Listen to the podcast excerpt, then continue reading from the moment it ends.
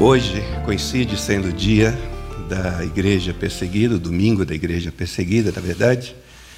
E tem tanta coisa que o Nomoto poderia falar sobre o trabalho da Portas Abertas. E é um trabalho que, por exemplo, lá na Índia mesmo, no meio desses cristãos perseguidos, eles têm trabalho de ajuda a, a esses cristãos perseguidos a conseguirem um tipo de ter o seu próprio negócio e, através disso, ter dignidade, através disso, é, ter como manter a sua família, porque a própria sociedade acaba colocando você numa situação onde fica praticamente impossível. E projetos, centenas, milhares de projetos, abençoando milhares, se não milhões de pessoas ao redor do mundo. Mas quando nós vemos uma atividade dessa, com uma missão tão séria como é o caso da missão Portas Abertas, por incrível que pareça, é, no contexto do evangelicalismo brasileiro, existem pessoas que têm muitas dúvidas. É, será que isso realmente é missões? Será que é para isso que o Senhor nos chamou? E, na verdade, aparentemente, o tema missões é um tema muito simples mas esses dias eu conversei com, estava dando uma aula e coloquei na tela esses termos, pedindo para que os alunos pudessem é, definir, cada um individualmente, fizesse a sua definição, e depois de dois em dois que eles tentassem chegar a um acordo sobre uh, cada um desses termos, né? já que é tão óbvio que há missões, nós abrimos em Mateus capítulo 28 e depois disso já está tudo escrito lá, o Senhor já disse o que nós devemos fazer. Mas pelas respostas, pelas brigas, pelas discussões, pela falta de acordo, é, é óbvio que não é, um, não é um tema assim tão simples como nós gostaríamos que fosse. Mas antes de continuarmos, eu gostaria que você abrisse, por favor, sua Bíblia no livro de Êxodo. E essa é uma mensagem missionária, mas não é um texto, o texto que nós vamos ler, tipicamente usado em sermões missionários. E nós vamos tentar entender o porquê de usarmos esse texto. Êxodo capítulo 19, começando a partir do versículo 3 e que diz assim a palavra do Senhor: Moisés subiu até Deus e o Senhor o chamou do monte, dizendo: Assim falarás à casa de Jacó e anunciarás aos israelitas. Então, naquele contexto em que o povo de Israel saiu do Egito, foi libertado por Deus. Versículo 4: Viste o que fiz aos egípcios e como vos carreguei sobre asas de águias e vos trouxe a mim. Agora, portanto, se ouvirdes atentamente a minha voz, e guardardes, guardardes a minha aliança, sereis minha propriedade exclusiva dentre todos os povos, porque toda a terra é minha. Mas vós sereis para mim reino de sacerdotes e nação santa. Essas são as palavras que falarás aos israelitas. Gostaria de ler mais uma vez o versículo 6. Mas vós, como povo de Deus, Sereis para mim reino de sacerdotes e nação santa. Essas são as palavras que falarás aos israelitas. Vamos abaixar nossa cabeça entregar mais uma vez esse momento nas mãos de Deus. Obrigado, Senhor, pelo que já pudemos louvar o Teu nome, pelo que já pudemos aprender nessa manhã acerca de ti, mas também, também acerca do trabalho que está sendo feito em diferentes partes do mundo. Obrigado pelo fantástico trabalho que está sendo feito pela Portas Abertas na Índia e em tantos outros lugares onde irmãos e irmãs nossas estão sendo perseguidos. E nesse contexto turbulento que nós vivemos do século XXI, ajuda-nos, Senhor, a que possamos entender, compreender toda a extensão desse desafio e que possamos ser fiéis no cumprimento daquilo que colocaste nas nossas mãos. Que tu estejas falando aos nossos corações e desafiando-nos. É o que eu te peço em Cristo Jesus. Amém. Ah, quando nós olhamos, eu falei que tem muita gente que duvidaria de se esse trabalho de apoio aos irmãos perseguidos em diferentes partes do mundo, ah, alguns duvidam, alguns evangélicos duvidam se é realmente para isso que nós, como corpo de Cristo, se é para isso que nós fomos chamados, na verdade nós estamos polarizados ao redor de uma pergunta. E eu não vou entrar nos detalhes dessa polêmica que eu vou mencionar, mas apenas como introdução, acho importante que a gente tenha pelo menos uma base do que está acontecendo.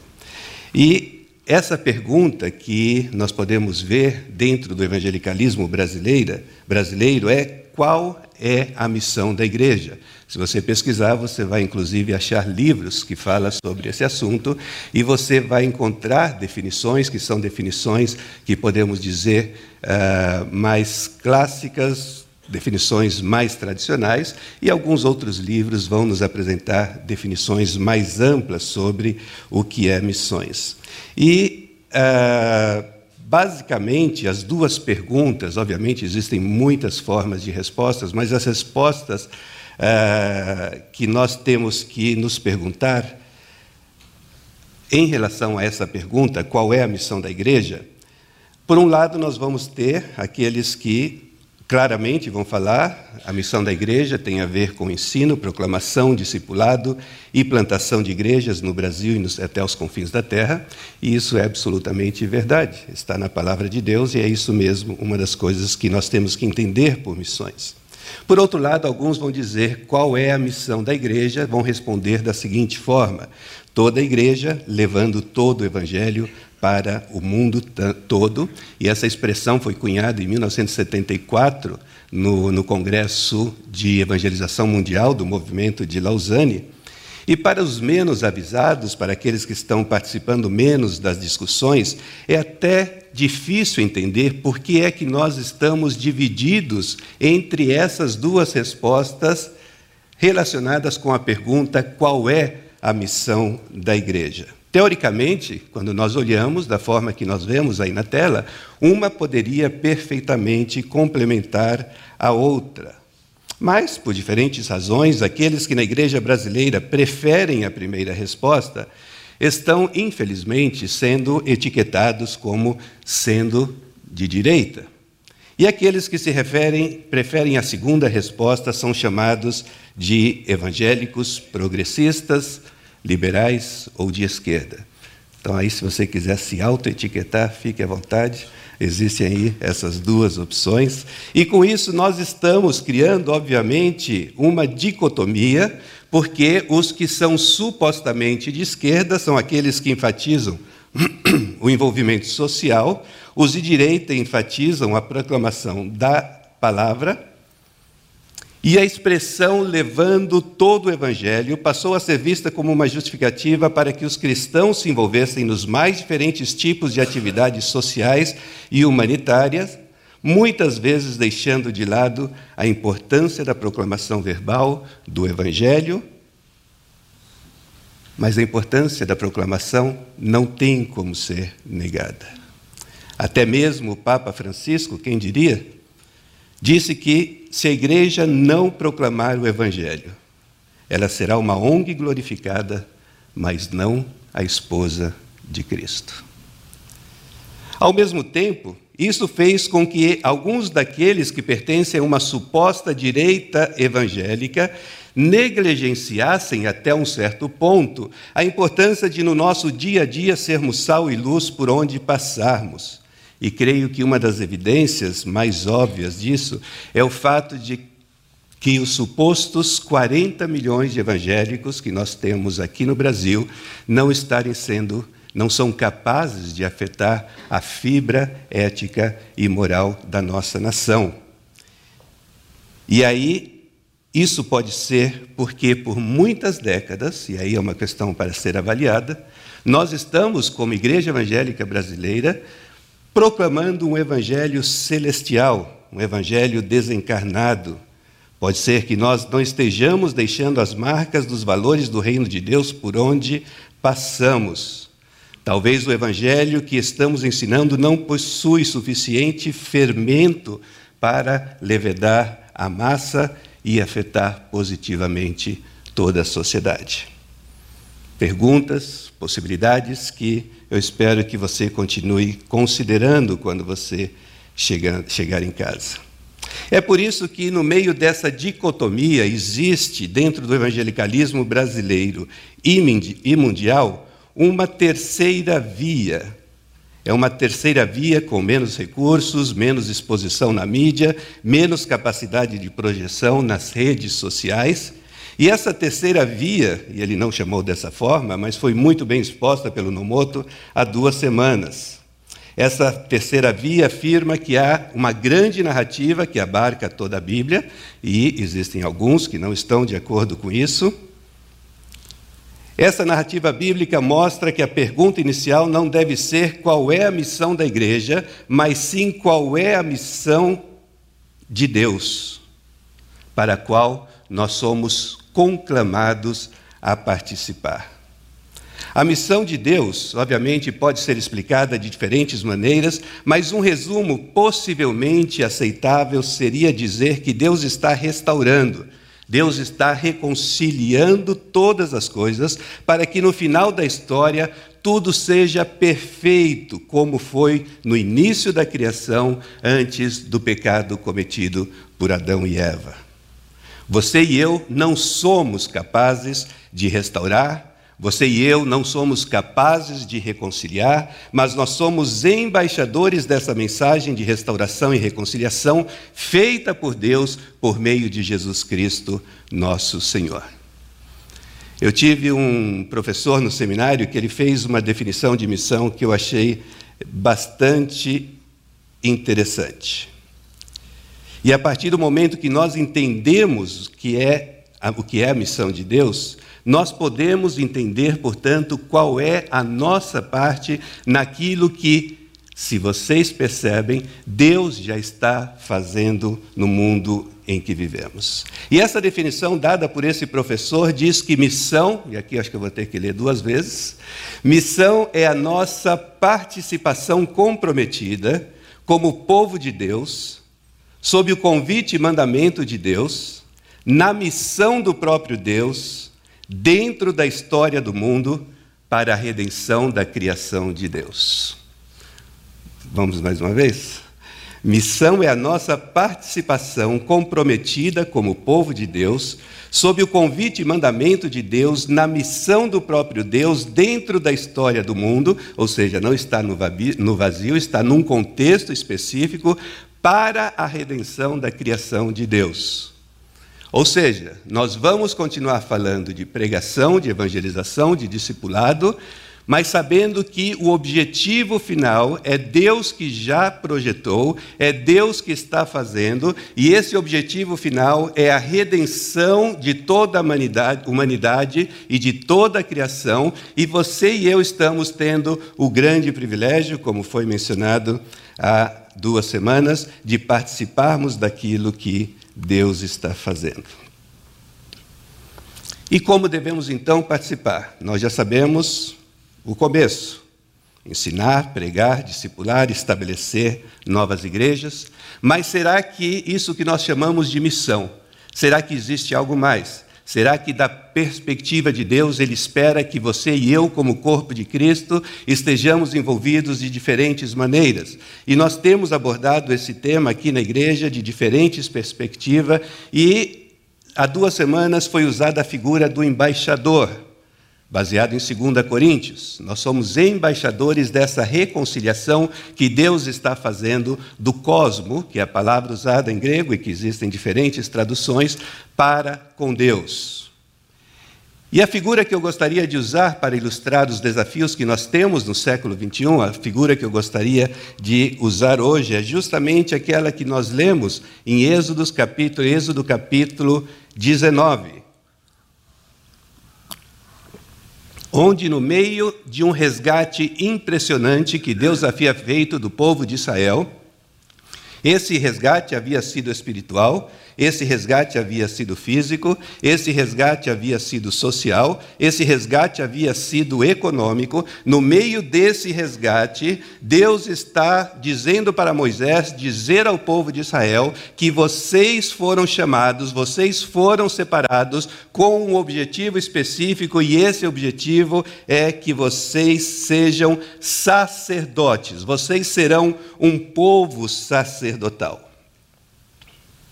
E o que é muito interessante é que, basicamente, o mesmo conceito, usando quase as mesmas palavras, nós vemos no Novo Testamento. Isso nos ajuda muito, porque uma das coisas que acabam acontecendo é que quando você fala sobre missões, baseado muito no Antigo Testamento, nós acabamos sendo criticados dizendo: "Mas Marcos, isso é no Antigo Testamento. O que vamos falar do Novo Testamento?" E nós vemos em 1 Pedro, capítulo 2, versículos 9 a 10, nós vemos o apóstolo Pedro referindo-se aos cristãos, já não a, ao grupo étnico, à nação de Israel, falando aos cristãos, dizendo: Vocês, porém, são geração eleita, sacerdócio real, nação santa, povo exclusivo de Deus, para quê? Para anunciar as grandezas daqueles que os chamou das trevas para sua maravilhosa luz. Antes vocês nem sequer eram povo, mas agora são povo de Deus não haviam recebido misericórdia, mas agora a receberam. Em outras palavras, a mesma incumbência que o povo de Israel, como povo de Deus, recebeu no Antigo Testamento, de ser um povo sacerdotal, essa responsabilidade está sendo transferida para o corpo de Cristo, para a igreja, para os cristãos, dizendo, Pedro dizendo: escuta, vocês agora são esse povo sacerdotal, vocês são aqueles que precisam cumprir essa função no meio da sociedade e no meio das nações. Mas se nós formos entender então que o nosso papel é sermos sacerdotes, assim como o povo de Israel foi no Antigo Testamento, o que Deus espera dos seus sacerdotes? Ele espera que sejamos, você já escutou falar do sacerdócio universal? Ele espera que nós sejamos como se fôssemos intermediários, talvez uma melhor palavra seja aqueles que vão fazer com que os povos, as pessoas que não conheçam a Deus, se aproximem do Deus vivo e verdadeiro e farão com que o nome do Senhor seja glorificado até os confins da terra. Essa é a nossa função. Você e eu fomos chamados para sermos sacerdotes do Deus vivo, com o propósito de fazer com que aqueles que não conhecem, conhecem possam conhecer e que finalmente um dia veremos a promessa se cumprindo de que toda a terra se encherá da glória do Senhor, assim como as águas cobrem o mar. Isso é o que se espera que nós devemos ser mas de que maneira, qual a estratégia que deve ser usada para que possamos ser verdadeiramente sacerdotes do Deus Altíssimo. E aí vai ficando mais pesado, porque o próprio Deus está dizendo que isso acontece à medida que, por onde nós formos, seja no Brasil, seja no seu escritório, seja na sua escola, seja na Índia, seja até os confins da terra, nós devemos refletir o caráter de Deus por onde nós passarmos e dessa forma nós estaremos cumprindo nosso papel sacerdotal, atraindo as pessoas para o Deus vivo e essa forma, essa estratégia é através dessa vida, porque, da nossa vida, porque quando nós olhamos em Levítico, capítulo 19, versículos 1 a 2, Deus não está dizendo: olhem para Moisés e sigam a Moisés. Olhem para Arão e sigam Arão. Lembrem de Abraão e sigam Abraão. Deus está dizendo algo muito forte. Disse ainda o Senhor a Moisés: Diga o seguinte a toda a comunidade de Israel: Sejam santos, porque eu, o Senhor, o Deus de vocês, sou santo. Era isso a expectativa que existia sobre os sacerdotes. E se nós somos sacerdotes, no mundo em que nós vivemos, o que Deus espera de nós é nada mais, nada menos do que sermos santos da mesma forma que Ele, o Deus Todo-Poderoso, é santo. Mas se a ideia, então, através da santidade, tendo como ponto de partida a santidade de Deus, refletirmos o caráter de Deus por onde nós passarmos, como é que nós vamos fazer para refletir o caráter de Deus no século 21? Porque, obviamente, o mundo em que nós vivemos é um mundo muito diferente de quando Deus disse essas palavras para Moisés. O mundo em que nós vivemos é muito diferente do que era o mundo quando Pedro disse as palavras aos cristãos de que nós somos um povo sacerdotal. E nós sabemos que Jesus Cristo, não importa quando, não importa o tempo, Jesus Cristo continua sendo a resposta.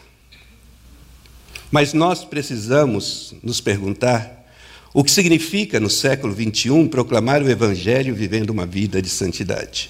O que significa ser testemunha do Senhor Jesus e de todo o seu ensinamento no Brasil e até os confins da terra. Nós sabemos que, que Cristo é a resposta, mas será que você e eu estamos nos preocupando com qual é a pergunta? Desde o pecado de Adão e Eva, a natureza do ser humano não mudou. Na nossa constituição espiritual, nós, seres humanos, continuamos irremediavelmente inclinados ao pecado, à maldade e à idolatria. Mas será então que isso quer dizer que as perguntas para as quais Cristo é resposta são as mesmas?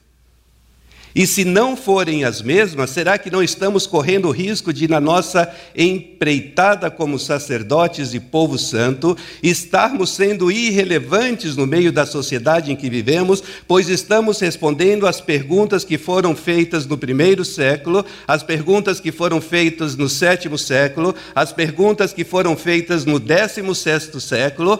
Para as quais Cristo era a resposta, porém as perguntas para as quais Cristo é a resposta hoje, no século 21, são bastante diferentes das que eram feitas naquela época, apesar de que a natureza humana continua sendo a mesma. E talvez você se impressione com essa afirmação de Martinho Lutero. Se você prega todos os aspectos do Evangelho, exceto os temas que lidam especificamente com as questões do seu tempo, definitivamente você não está pregando o Evangelho.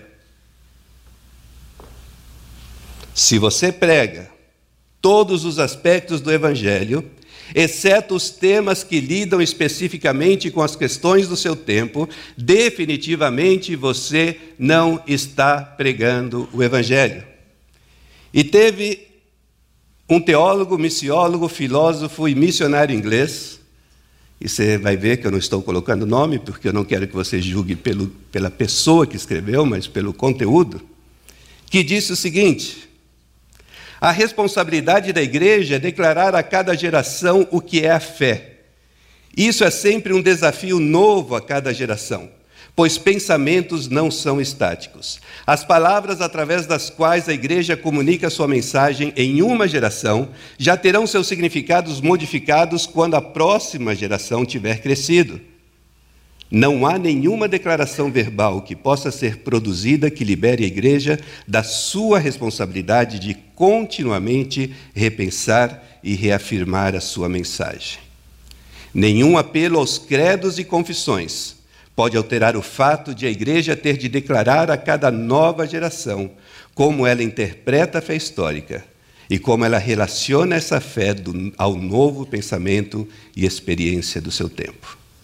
Nada pode tirar da igreja a responsabilidade de declarar agora o que é a fé. É parte essencial de uma igreja viva que ela seja capaz e esteja disposta a fazer isso. Nós não estamos nos desfazendo nem menosprezando a fé histórica. Nós não estamos desprezando os grandes teólogos e homens e mulheres de Deus que foram usados para interpretar a fé a partir das circunstâncias do mundo em que ele vivia.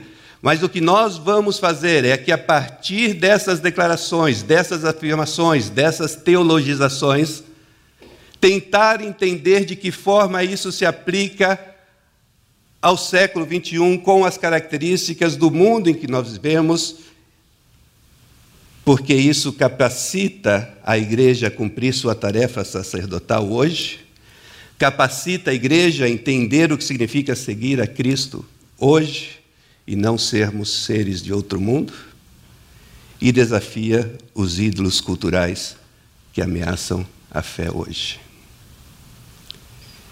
Portanto, se seremos sacerdotes no século 21, sacerdotes do Deus Altíssimo, se refletiremos o caráter de um Deus santo por onde nós passarmos, nós precisamos entender o mundo em que vivemos e, dessa forma, participarmos de forma relevante na missão de Deus de trazer restauração às nações. E quando nós começamos a fazer essa viagem, a tentar entender o mundo em que nós vivemos, para então entender de que maneira nós vamos ser povo sacerdotal por onde nós passarmos, nós temos que levar vários aspectos em consideração e, obviamente, nós não obteremos respostas aqui hoje para, para todos esses aspectos, mas eu gostaria que isso servisse para um início de uma discussão que, eventualmente, nós queremos continuar com um curso sobre missões e que possa nos ajudar a começarmos a pensar como igreja, como CB Moema, qual é o papel nosso onde Deus nos colocou, no mundo que, nós, que Deus nos colocou. Nós vimos que a perseguição é uma realidade. As estatísticas dizem que hoje 215 milhões de cristãos são perseguidos ao redor do mundo. Cristãos, irmãos e irmãs nossos, em diferentes partes que nesse momento estão sendo perseguidos. A CB Moema participou recentemente de um projeto onde um membro da igreja, um, não devo mencionar o nome, fez uma viagem sustentado com os gastos pagos por irmãos da nossa igreja para fazer uma visita a determinados países do Oriente Médio, porque existe, existe um número grande de irmãos que se converteram do islamismo para o cristianismo em diferentes países do Oriente Médio que nesse momento estão sendo perseguidos. E eu recebi o relatório essa semana e eu vou dizer só dois ou três exemplos do que está acontecendo. Por exemplo, Mustafa, e obviamente aqui os nomes são fictícios, era um muçulmano, mas agora é um seguidor de Jesus, está sendo perseguido no Egito pelos muçulmanos sunitas. Amina, ela é palestina que vivia no Cairo com sua mãe e irmão, teve que deixar sua casa por causa da perseguição que está sofrendo por ser cristã. Está vivendo escondida em outra cidade. Youssef, seu irmão, é um muçulmano fanático que perseguia Youssef por causa da sua fé, abusando fisicamente dele todos os dias, foi preso e a polícia continuou abusando dele fisicamente. Nesse momento, estamos tentando ver, em associação com algumas organizações missionárias brasileiras, de que maneira nós podemos tirar esses cristãos, e a lista é de 12 ou 15 famílias ou pessoas, dessa situação para que eles possam parar de ser perseguidos e adorar a Deus de uma forma uh, livre. E eu estou totalmente de acordo com o que o Nomoto disse. Ele disse que nós não devemos orar para parar a perseguição só que existem circunstâncias em que ou você faz alguma coisa naquele momento, ou daqui a duas, três semanas, essa família vai estar sendo morta por um grupo radical. E é nesse momento que nós paramos de filosofar e entramos em ação, porque vidas precisam ser resgatadas. O espírito dominante do nosso tempo tem vários nomes tais como secularismo, ateísmo, humanismo ou ateísmo prático. Ateísmo prático. Eu ia pedir para o Rock definir, mas eu já peguei ele outra vez, deixar para outra pessoa, né? apesar de eu saber que você poderia fazer sem problemas. Mas ateísmo prático. Somos alguns de nós que vamos à igreja, louvamos, cantamos, escutamos a palavra, mas a nossa vida no dia a dia é como se Deus não existisse.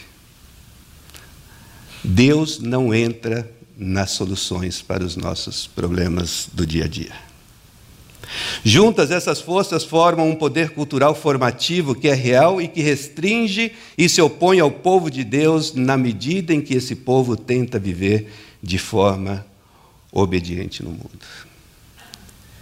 E além dessas pressões, nós também vivemos, e aí vocês sabem muito bem, num mundo globalizado, e não vamos definir globalização, essa que está na tela é simplesmente uma das muitas formas de que você pode definir globalização, mas essa tal da globalização que afeta o mundo inteiro, apesar de trazer benefícios, tem produzido uma sociedade consumista, um crescente abismo entre ricos e pobres, destruição ecológica, deslocamento massivo de pessoas e é uma força homogeneizadora impondo o espírito da cultura ocidental sobre outras culturas.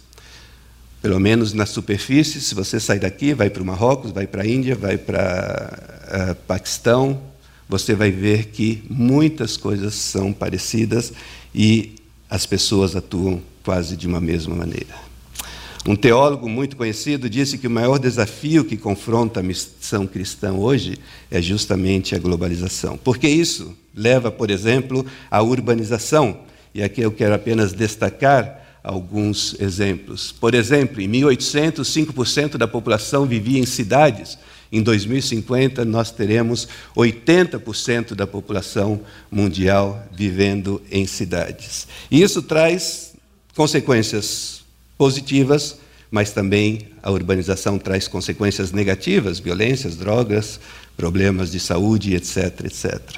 Nós vivemos em um mundo cheio de problemas sociais.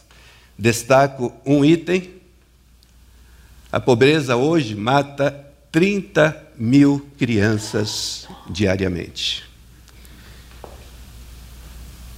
E se Deus está dizendo que, como sacerdotes, nós devemos ser santos como Ele é santo, e nós vemos que uma das grandes preocupações de Deus, em primeiro lugar, que o seu nome seja glorificado entre as nações, e nós vemos somente no livro de Salmos mais de 50 vezes, 150 vezes essa afirmação, mas também vemos claramente em toda a Bíblia a preocupação de Deus por essas pessoas que passam necessidade. Outro aspecto muito interessante dentro da questão de como entendermos o mundo em que vivemos, que é um mundo que está cheio de problemas sociais e econômicos. Em 1960, um bilhão de pessoas mais ricas eram 30 vezes mais ricas que o bilhão mais pobre, e hoje o bilhão mais rico é 90 vezes mais rico que o bilhão mais pobre.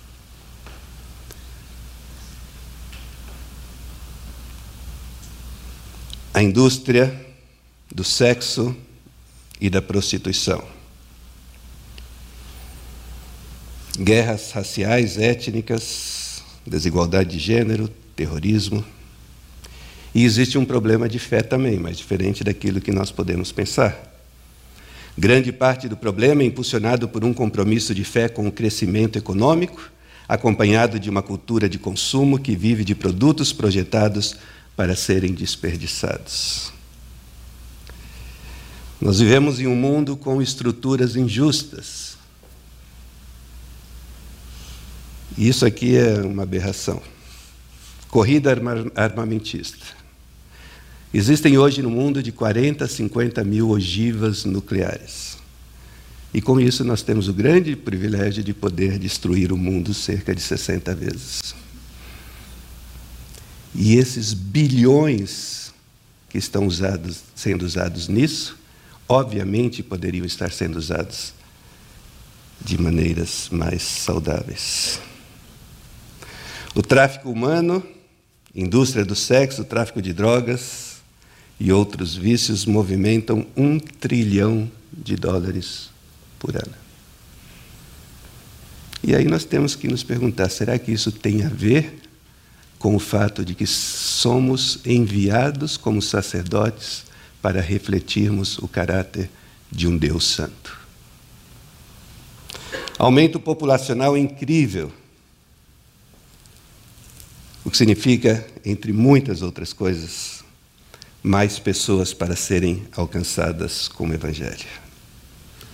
Outro fenômeno característico do século XXI, quando muitos pensavam que as grandes religiões terminariam, deixariam de existir no século XX, na verdade aconteceu um movimento totalmente contrário.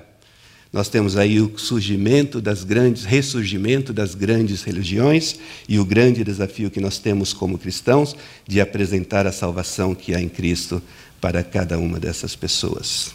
Poderíamos falar de revolução da tecnologia, poderíamos falar do espírito pós-moderno, e esse espírito pós-moderno desconfia das reivindicações da verdade que anseia por relacionamentos, valoriza a experiência subjetiva, está enraizada no contexto local e é cético em relação às certezas.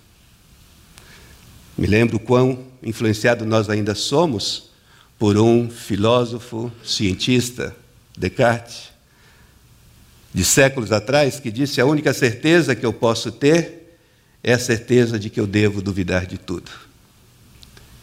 E é uma característica forte do mundo em que nós vivemos. E aí tem uma afirmação que eu não sei como você vai reagir a ela. Eu sei que tem muitas pessoas que não gostam dessa afirmação porque não entendem dessa maneira. Se na sua missão Jesus lança um ataque total contra o mal em todas as suas manifestações, a igreja, como corpo sacerdotal, que vai viver uma vida santa, é chamada a fazer o mesmo. Se na sua missão Jesus lança um ataque total contra o mal em todas as suas manifestações, a igreja é chamada a fazer o mesmo. Mas Será que acreditamos que Jesus lançou um ataque contra todo o mal em todas as suas manifestações? Será que realmente precisamos levar em consideração tudo o que eu acabei de falar para cumprirmos nosso papel sacerdotal entre as nações? Será que ao fazermos isso não estaremos perdendo a essência da espiritualidade evangélica, apresentando uma mensagem extremamente antropocêntrica que gira ao redor do ser humano? Eu creio que são perguntas válidas caso elas estejam passando pela sua cabeça. Mas vocês se lembram que nós vimos Levítico 19, versículos 1 e 2, que diz: Deus está dizendo, vocês, meu povo, povo sacerdotal, vocês devem ser santos como eu sou santo. E aí é muito interessante que a primeira coisa que vem à nossa mente quando nós falamos de santidade é nós precisamos participar de mais cultos na igreja. É, o Dario vive pegando no meu pé, porque eu não venho todos os domingos, né, Dario? É, não ia falar, mas agora já. É, nós pensamos em orar mais, em jejuar mais, em ler mais a Bíblia, e obviamente todos esses aspectos fazem parte do nosso processo de santificação. Mas é interessante que nesse capítulo 19, versículos 1 a 2, onde Deus dá essa introdução, vocês povo de Deus, povo sacerdotal, vocês devem ser um povo santo, assim como eu sou santo. Nós começamos a olhar a partir do versículo 3 até o final do capítulo, Deus está dizendo o que, que ele entende por santidade e o que ele espera de um povo sacerdotal que vai deixar as marcas do reino de Deus por onde nós passarmos, seja no Brasil ou seja até os confins da terra. E quando nós começamos a olhar o resto do capítulo 19 do livro de Levítico, nós temos algumas surpresas. Eu vou mencionar apenas algumas delas. Por exemplo, versículos 9 e 10. Generosidade econômica na agricultura. Ué, por que, que Deus coloca isso num texto sobre santidade para o povo que deveria exercer a função sacerdotal dentro da sociedade. Continuando. Versículo 13. Justiça econômica nos direitos trabalhistas. Ué, então, talvez seja possível considerar a possibilidade que Deus espera de nós, na nossa tarefa sacerdotal, irmos além do óbvio, que não podemos abrir mão da proclamação do ensino e da evangelização. Ele fala sobre compaixão social para com os deficientes. Ele fala sobre integridade judicial no sistema legal. E pasmem, ele fala de rejeição ao tratamento cruel às minorias étnicas. Ele fala de igualdade racial perante a lei. Ele fala de amor prático para com o estrangeiro. Ele fala de honestidade em todas as transações comerciais, e se nós formos santos da forma que ele é santo, nós seremos um povo sacerdotal no século 21, fazendo com que todos os povos da terra conheçam que somente o Senhor é Deus. E alguns ainda perguntam, mas será que realmente Santidade está relacionada a missões. E eu vou mostrar aqui uma passagem na tela, que eu vou pedir para que vocês não leiam a passagem do começo até o final dela. Nós vamos fazer ao contrário. Gênesis 18, versículos 17 a 19. Comece lá embaixo, onde está destacado. E nós vemos aí que está destacado para que o Senhor faça vir a Abraão o que lhe prometeu. Então, nós vemos que existe algo que precisa ser feito, que vai fazer com que o resultado seja o cumprimento da promessa que Deus fez a Abraão no capítulo 12, versículos 1 a 3 do livro de Gênesis, que é praticamente um dos versículos mais usados nas campanhas missionárias no Antigo Testamento. E qual é essa promessa? Que será cumprida, que o Senhor fará vir a Abraão o que lhe prometeu. Deus havia prometido a Abraão, como diz no começo desse versículo, que ele seria uma nação grande e poderosa, e por meio dele todas as nações da terra serão abençoadas. Essa é a grande promessa, essa é a grande virada no livro de Gênesis. Aí nós vemos Deus começando por assim dizer, a expor o seu plano estratégico para a redenção de toda a humanidade, de toda a criação. E ele começa com um homem chamado Abraão, e através desse homem surgirá uma grande nação. Essa grande nação será uma nação que levará a chegada do Messias, e através disso nós somos enviados para ser povo sacerdotal até os confins da terra. Mas aí nós vemos a promessa de que todos os povos da terra serão abençoados, e nós vemos no começo e no final nós vemos o resultado que realmente isso vai acontecer. Mas o que, que é que leva, qual é a estratégia que Deus está dando para Abraão para que isso aconteça? E muitas vezes nós perdemos o meio. Pois Deus escolheu Abraão para que ordene aos seus filhos e aos filhos dos seus filhos que caminhem no caminho do Senhor, fazendo o que é justo e direito. Eu escolhi para que ordene aos seus filhos e aos filhos dos seus filhos que caminhem no caminho do Senhor, fazendo o que é justo e direito e se eles caminharem no caminho do Senhor, fazendo o que é justo e direito, eu farei com que todos os povos da terra sejam abençoados. Santidade está no cerne, no centro da estratégia de Deus para nós, povo santo, povo sacerdotal, que temos a tarefa de fazer com que o nome do Deus Altíssimo seja conhecido até os confins da terra. De acordo com o meu relógio, eu tenho dois minutos. Vamos lá.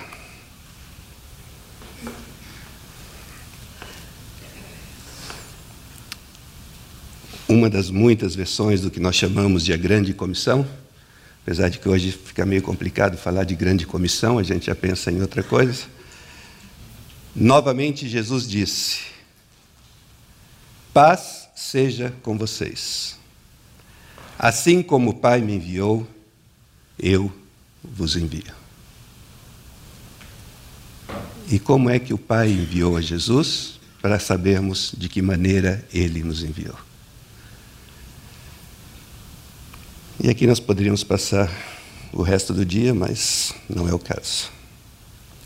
Jesus foi a Nazaré, onde havia sido criado, e no dia de sábado entrou na sinagoga, como era seu costume. E levantou-se para ler.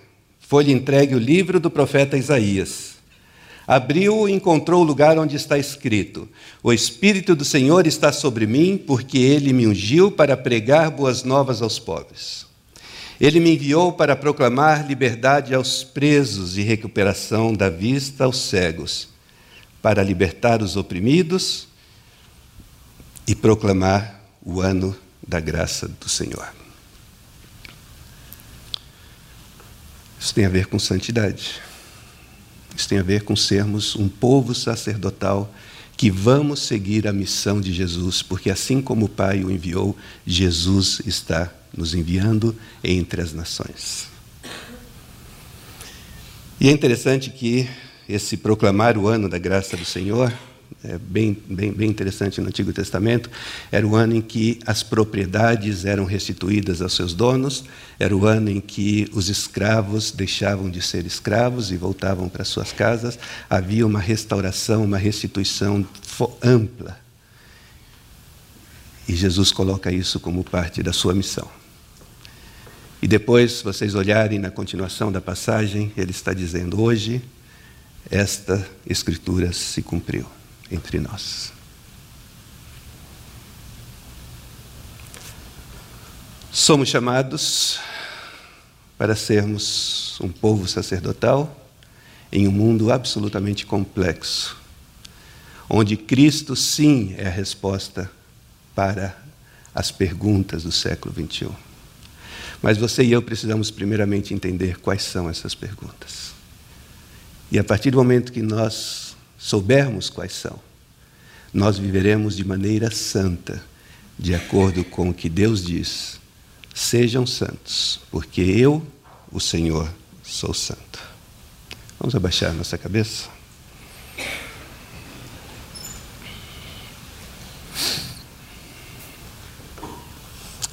Senhor, nós,